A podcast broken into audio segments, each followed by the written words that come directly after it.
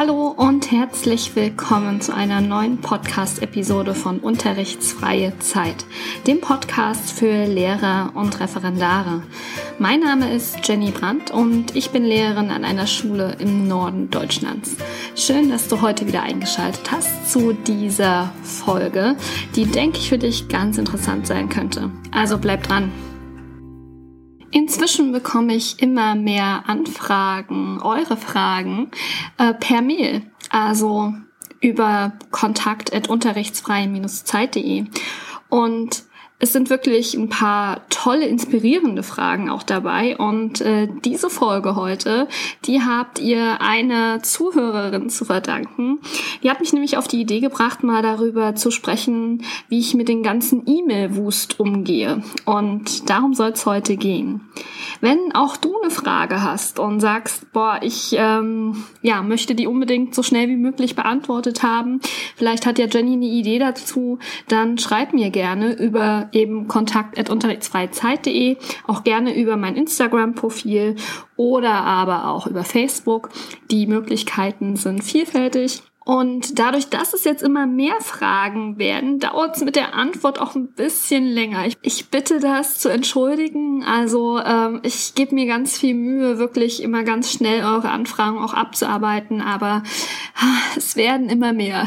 Also wenn es mal etwas länger dauert, bitte, bitte nicht böse sein. Oder ihr schreibt irgendwie dahinter, dass es ganz, ganz dringend ist und ihr dringend die Antwort braucht, weil ihr gerade in einem Prozess steckt und den natürlich äh, beenden wollt oder vorankommen wollt, also dann bitte da mit, ein, mit einer kleinen ähm, Notiz versehen und dann bemühe ich mich, dass es noch schneller mit den Antworten geht. Ja, ähm, ihr wisst, ich bin ein riesengroßer Freund vom Digitalen und ähm, ich ähm, mag auch Papier gar nicht mehr. Das heißt, unsere Schule tut mir einen riesengroßen Fall, nicht nur mir, auch der Umwelt, wenn sie Informationen per Mail versendet. Und das ist wirklich klasse, dass ähm, an unserer Schule das immer häufiger passiert und immer weniger Zettel in den Fächern landen. Und äh, das finde ich wirklich sehr, sehr schön. Ich glaube auch, dass eben eine E-Mail nicht nur ressourcensparender ist, sondern ja eben auch ähm, schneller von der Hand geht, weil eben nicht noch irgendwelche Zettel dann kopiert werden müssen und in die Fläche einsortiert werden müssen. Also ja, das finde ich echt ganz klasse. Schreibt mir gerne mal, wie das bei euch an der Schule ist. Ähm, wird da viel noch mit Papier gearbeitet oder läuft alles über E-Mail oder habt ihr vielleicht sogar sowas wie so ein Intranet? Das würde mich voll interessieren. Also schreibt es gerne mal in die Kommentare oder schreibt mir das mal per Mail, wie das bei euch ist. Ja, das Thema hat aber auch seine Schattenseiten. Ne? Ist so eine E-Mail schnell geschrieben, sind halt auch manchmal viele E-Mails ähm, schnell geschrieben. Und äh, das muss man natürlich erstmal organisieren. Und nicht nur die schulischen E-Mails oder die E-Mails von den Eltern, sondern natürlich auch private E-Mails. Und darüber spreche ich auch so ein bisschen am Rande. Also das könnt ihr darauf auch beziehen. Und es geht jetzt also hier nicht nur um das Schulische, aber ja, Vielleicht ähm, kann ich euch dafür den einen oder anderen Tipp geben. Also zunächst einmal, das war mir ganz wichtig, ich habe unterschiedliche Konten. Ich habe meine Schul-E-Mail-Adresse wirklich mit der Endung meiner Schule und da kommen alle E-Mails natürlich von der Schule einmal drauf aber eben auch äh, E-Mails ähm, von Eltern, E-Mails ähm, von Kooperationspartnern, wenn wir meinetwegen zum Wandertag fahren oder auf Klassenfahrt fahren. Dann läuft das alles über diese E-Mail-Adresse. Also alles äh, wirklich, was ähm, im ganz engen Sinne mit Schule zu tun hat. Dann habe ich eine E-Mail-Adresse, die so Schule im weitesten Sinne betrifft. Und da kommen vor allen Dingen E-Mails an, die im weitesten Sinne halt was mit Schule zu tun haben, zum Beispiel von Verlagen, zum Beispiel von ähm, ja, Portalen, wo ich angemeldet bin und wo ich immer mal Informationen beziehe, die aber wirklich jetzt man kann schon sagen, das sind meistens nicht so wichtige E-Mails, die dort ankommen. Ne? Also wenn jetzt eine Aktion vom Verlag ist oder von irgendeinem ähm, Händler, der was mit Schule zu tun hat, dann kommt das eben dort drauf und äh, darüber bestelle ich dann auch. Also alles wirklich, was im weitesten Sinne mit Schule zu tun hat. Und dann habe ich ein nächstes Konto, das ist mein komplett privates Konto. Und da, ja, das ist das ist die E-Mail-Adresse für Freunde, für Familie, auch für ja für Online-Shops, wo ich wirklich ähm, gerne shoppe und äh, wo dann durchaus äh, so auch wichtige E-Mails ankommen. Also so diese ganzen, sage ich jetzt mal, ja, seriösen E-Mails, wenn man das jetzt mal so trennen würde. Und dann habe ich noch ein anderes Konto, das ist so das äh, Junk-Konto, wenn man es mal so formuliert. Ja, das sind so, ähm, das sind so E-Mails, die sind meistens nicht wichtig. Das sind meistens von Sachen, wo ich mich angemeldet habe, die eine E-Mail-Adresse brauchten, aber wo ich im Endeffekt sage, na ja, ähm, wer weiß, ob ich da noch mal drauf gehe oder ne, also einfach so ein ja so ein Junk-Konto halt. Und äh, ja, das war's. Das sind die Konten, die ich habe. Und das reicht mir vollkommen und mir ist die Unterscheidung ganz wichtig, denn ich habe dadurch die Möglichkeit zu filtern, auf welchem Gerät welche E-Mail-Sorten überhaupt ankommen. Als Beispiel, an meinem PC habe ich alle E-Mail-Konten hinterlegt in dem E-Mail-Programm. Auf meinem Handy habe ich, äh, ja, nicht alle. Diese Junk zum Beispiel, E-Mail-Adresse, die ist dort nicht hinterlegt. Ja, und auf meinem Tablet zum Beispiel, was ich nur schulischer Natur nutze. Da habe ich wirklich auch nur die E-Mail-Adressen hinterlegt, die was mit Schule zu tun haben. Das heißt wirklich, ja, die zwei E-Mail-Konten. Und äh, so kann ich das ganz gut filtern. Das gefällt mir ganz gut. Ich kann zum Beispiel auch ein E-Mail-Konto stumm schalten und sagen, okay, ich möchte jetzt ähm, dafür auch nicht erreichbar sein. Und das ist eine schöne Sache.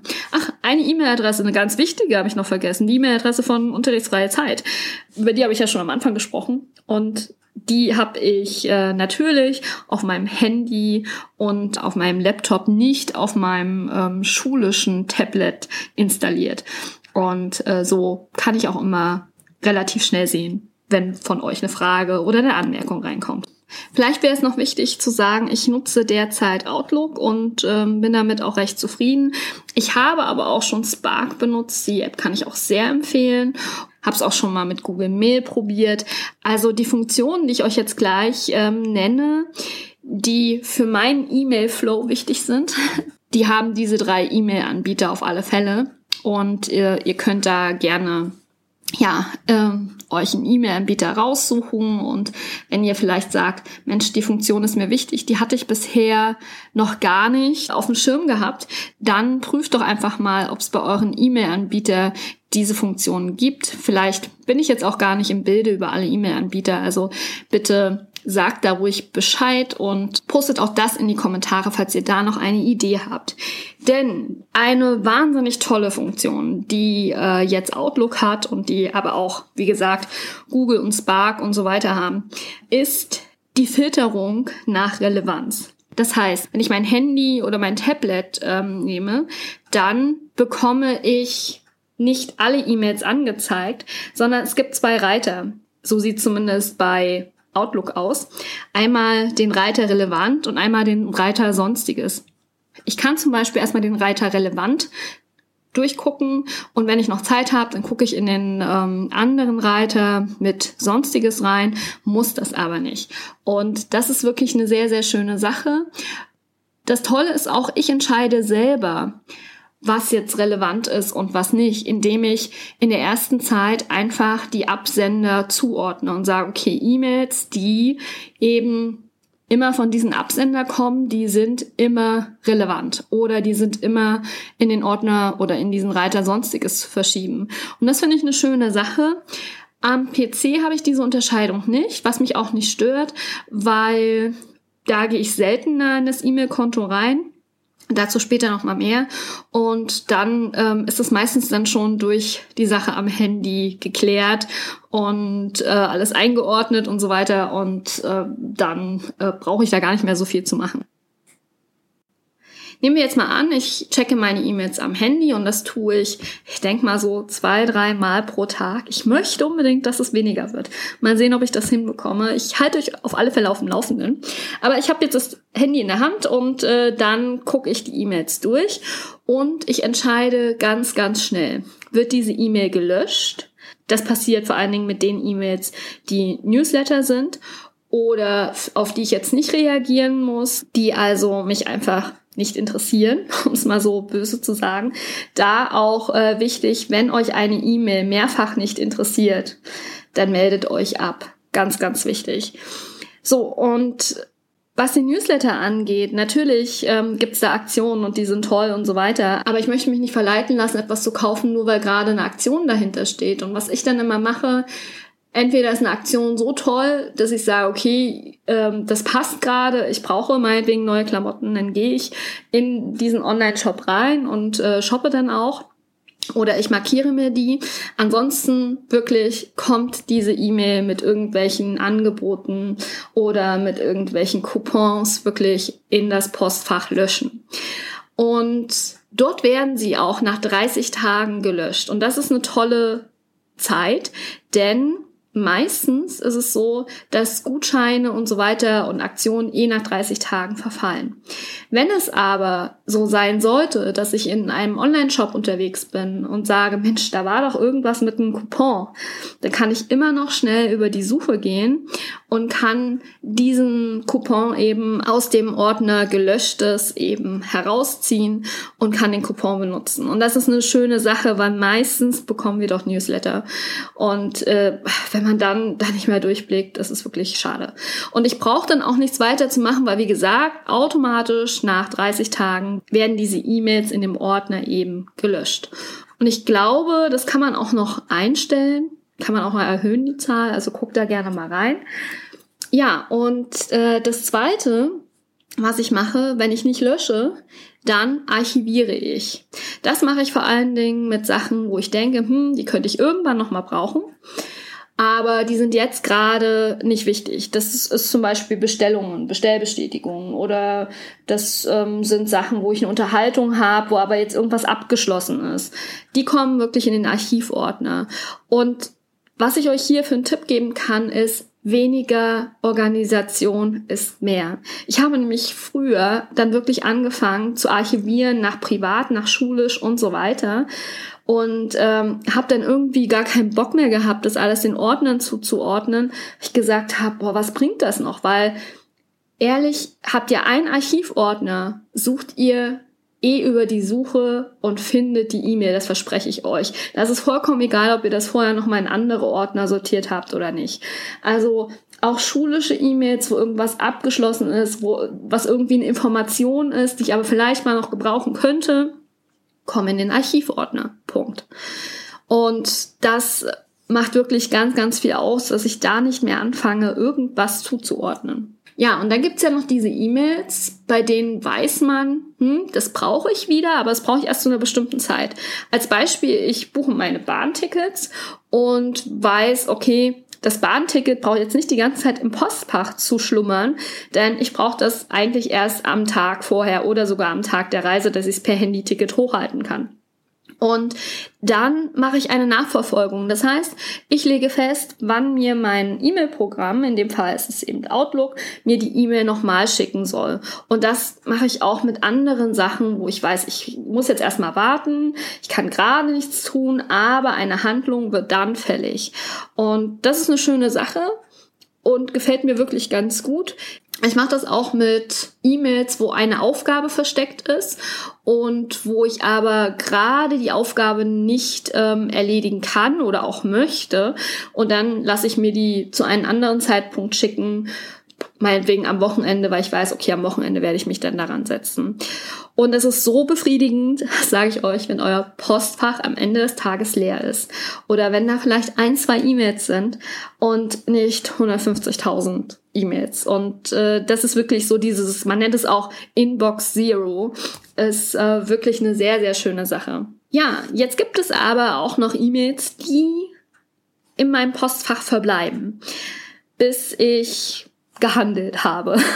Und das passiert vor allen Dingen dann, wenn ich am gleichen Tag oder am nächsten Tag handeln möchte oder handeln kann oder sogar handeln muss. Und dann benutze ich auch gerne Kategorien.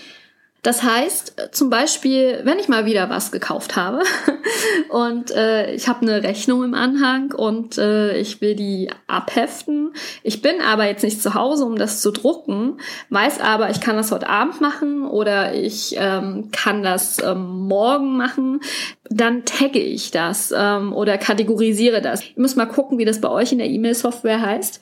Bei mir heißt es, glaube ich, kategorisieren. Und ich habe wirklich nur drei Kategorien, wovon ich wirklich ähm, zwei wirklich nur sinnvoll finde. und zwar ist es einmal sehr, sehr sinnvoll drucken. Wie eben dieses Beispiel mit der Rechnung. Ich weiß, ich muss noch drucken und ich sehe dann, okay, bei dieser E-Mail muss ich einfach noch drucken. Wenn das mehrere sind, kann ich die dann einmal in den Druck schicken.